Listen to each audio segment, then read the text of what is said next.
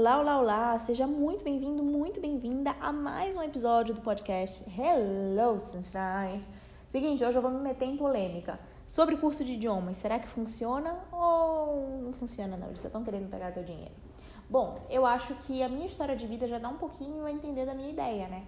Eu fiz curso para todos os meus idiomas, com exceção do alemão, que eu tive professor particular. Será que eu gosto? Bom, eu sempre estou fazendo curso de idioma porque eu acho que é uma excelente maneira de você delegar os pontos de gramática. Você simplesmente falar um idioma é diferente de você falar bem um idioma. E quando a gente quer falar bem, estudar gramática é importante. Então, eu gosto muito dos cursos de idiomas por causa disso. Além disso, quando você investe um dinheiro em um curso, numa mentoria, num professor, enfim, no que seja, você acaba tendo resultados mais rápidos, porque são pessoas que já sabem o caminho, você só tem que seguir aquele caminho. Então a ideia de curso de idioma me agrada muito. Eu sempre faço, já fiz publicidade para alguns, mas é porque eu realmente acredito. Eu fiz e comigo funcionou. Mesmo que muitas pessoas falem, ah, curso de idiomas não te ensina a falar, mas gente, eu falo os meus idiomas, eu fiz curso de idiomas.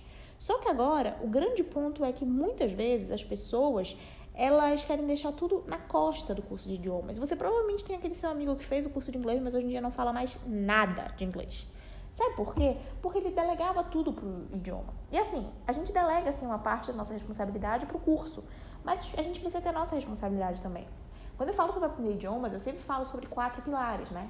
Então, imersão, gramática, conversação e revisão. O curso de idiomas ele é só gramática, faltam os outros três. Você não pode pensar que você vai lá no curso de idiomas duas vezes por semana, estudar uma hora e meia e é isso, vai ficar fluente, lindo, maravilhoso, nativo. Não!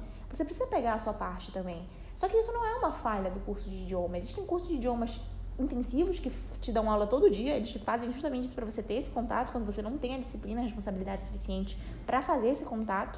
E também os próprios cursos de idiomas te avisam para ter mais contato com o idioma, para conversar mais, né? Então, é algo realmente bem controverso quando a gente fala, porque o curso de idioma, ele ajuda, mas as pessoas muitas vezes não tiram o melhor dele. Para tirar bem, você tem que fazer a sua responsabilidade também. E claro, e além de só estudar para a prova, revisar, saber que você não está estudando para a prova do curso de idioma, você está estudando para a sua vida. Então, tá legal, uma, só uma parte da responsabilidade. Assumir a parte da responsabilidade que cabe a você, ok?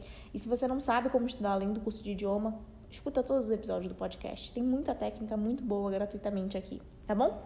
Então, é isso, meu povo. Vejo você no próximo episódio. Beijinho e tchau!